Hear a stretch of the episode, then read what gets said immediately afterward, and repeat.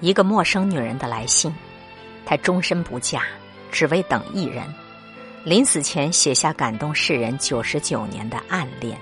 今天和你分享微信公众号“每晚一卷书”上的推送，作者每晚念念。我一头栽进了我的命运之中，就像跌入了万丈深渊。一九二二年。茨威格在小说《一个陌生女人的来信》中写下这句话，也由此开启了一个女人的悲剧人生。女人深爱着作家 R，从天真无邪的少女，到为对方生儿育女成为母亲，而这漫长时光中所有的爱恨与悲喜，却都不过是她一个人的单恋。作家对此毫不知情，他对爱。有着近乎于殉道式的执迷，不计代价，只求深情。然而，他付出了所有，终究还是落得个凄凉的结局。有一句话说得好：“不切实际的爱，终究要落空；得不到回应的情，终究是虚幻。”爱一个人，千万不要让自己低到尘埃里，因为没有人会爱尘埃里的你。爱得太满，物极必反。如果不是偶然收到一封信，作家儿根本不知道自己会成为一场十一年痴情爱恋的主角。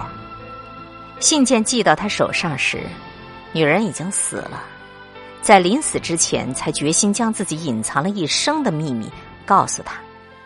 他们的相遇要从女人十三岁那年说起，那时的女孩还是一个孤单少女。父亲早逝，他和母亲深居简出，过着贫困而自卑的生活。直到有一天，对门搬来了一个新住户，这个人就是作家 R。和女孩的平凡完全不同，作家不仅外表英俊，而且见识广博、优雅得体，过着无比丰富多彩的生活。他的到来，犹如一道从天而降的光，彻底点亮了少女灰暗狭小的世界。从此，尚未成年的他便以献祭的姿态投身于这份爱情中，毫无保留。接下来，整整三年的时间，除了读书学习，他最爱做的事，便是把自己关在家里，每天通过家里的门孔窥视作家的行踪，甚至捡作家扔掉的雪茄烟头当做珍宝，直到因为母亲改嫁。而不得不暂时离开维也纳。后来，他在给作家的信中写：“我该怎么对你说呢？你就是一切，是我整个生命，我生活中的一切。只有和你相连，才有意义。在最美好的豆蔻年华，他本来可以结识更多优秀的朋友，努力学习，拼一个更好的未来。可他却偏偏固执的选择了一条独自沉醉的不归路。”我不知道作家手捧信件，看到这些话的时候会有何感想。作为一个看客，我只有深深的叹息。狂热到暗恋，已经蒙蔽了他的眼，让他既看不到其他人，也看不到他自己。年少的他以为只有掏心掏肺才能彰显对爱的忠诚，但他不知道的是，爱一个人并不难，难的是把握爱的尺度。水满则溢。月满则亏，人与人之间的关系也一样，最忌用力过猛，用情过深。当一段感情以极端且偏执的方式扎根，注定会在往后的岁月里变成一场灾难。凡是辛苦，皆为强求。十八岁那年，女孩长大成人，又回到了维也纳。从那时候起。他就将让作家遇见自己、爱上自己作为生活的全部目标。白天在服装店里打工，一下班直奔作家的住所前等候。维也纳的冬天寒风刺骨，他却风雪无阻，而且一站就是好几个小时。彼时的他已经出落为风情万种的年轻姑娘，再加上刻意而为所造的机会，他终于成功的吸引了作家的注意。他们在一起度过了三个浪漫至极的夜晚，每次分别的时候，作家还会特意的为他送上几朵白玫瑰。温柔的如同相识已久的恋人。曾经日夜期盼的美梦，忽然变得如此触手可及。这份快乐一度让女人以为自己终于靠近了幸福。可惜惊喜过后，失望很快便随之而至。第四天，作家就告诉他，自己要出远门。虽然口头上答应会回来找他，实际上转头就已经把他忘却在脑后。在这三天里，女人意外怀孕。也因此而陷入了更深的痛苦和等待。即使后来，他坚持生下孩子，又以各种方式出现在作家面前，但对方却从未认出过他。面对这个令人心碎的现实，他只能于信中绝望的低语：“命运注定，我一生就这样站在你紧闭着的生活前面等着。”但如果把眼光，放回到他的自身的经历，你就会发现，命运待他其实并不薄。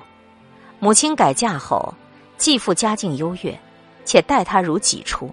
后来他为了养活孩子而选择当情妇，认识他的那些男人也对他很宠爱，不曾伤害他分毫。但这些好，他通通视而不见，反而在一意孤行中越走越远。觉得不能和作家在一起，自己就不配过上好的生活。荒谬的种种行为背后，说到底，都是源自于他一味强求本不属于他的东西。在他看来，既然想要的得不到，那已经拥有的也就不值得珍惜。却不曾想，并非所有的喜欢都能得偿所愿。情深不寿，强极则辱。任何关系。真正能伤害你的，从来不是他人的绝情，而是你自己一厢情愿的痴缠。放下执念，才有新生。故事的最后，女人和作家的孩子因为患上流感而早夭，她自己也陷入重病之中。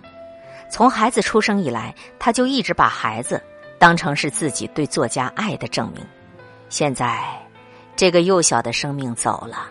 也彻底带走了他对生活的全部希望。给作家写信的时候，女人的信念已全然的崩溃。明明知道身体正在发着高烧，但她却完全放弃了求助，也不去找医生治疗，一心只想着早点儿把折磨了自己一辈子的心事倾吐于纸上，然后从此闭上双眼，能够追随着孩子一起离开人世，对他而言是一种解脱。他太累了，虽然才二十四岁，但这短暂的一生，已经被这段无望的爱恋耗尽了心力，自己被逼到了绝路上。即便是付出了如此惨重的代价，对于作家，他依然是割舍不下的。否则也不会在临终之前还惦记着，以后自己不在世了，作家的生日该由谁来给他送花他当然也很清楚自己爱的有多卑微，但内心对于那份感情的执念，让他完全失去了自我，忘记了这个世界上他最该爱的人，其实应该是他自己。我们这辈子注定会遇到各种各样的人，有的人出现给我们温暖，而有些人出现是为了教会我们什么叫爱而不得。到了一定的年龄。要学会慢慢明白，并且接受这个道理。有人说，比爱强大的力量是执念，比爱可怕的东西也是执念。可无论是前者还是后者，都不是爱情应有的样子。好的爱情应该是双向的奔赴，而不是单向的付出；是带你去看世界，而不是让你与世界为敌。不属于你的人，该放手的时候就得放手。不因爱而生执着，才能因爱而成长。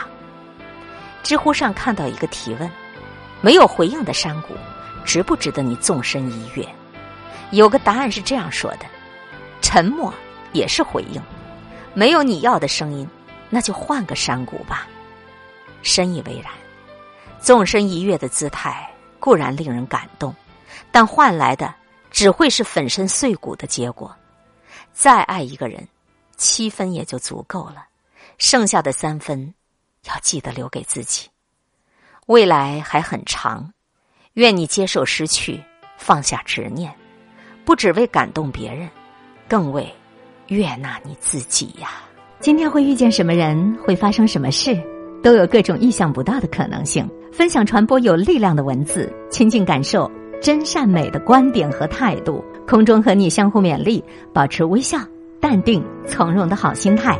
祝福有缘分在这里遇见的你，身体好，心情好。我是海林，欢迎来听，一切刚刚好。本节目由喜马拉雅独家播出。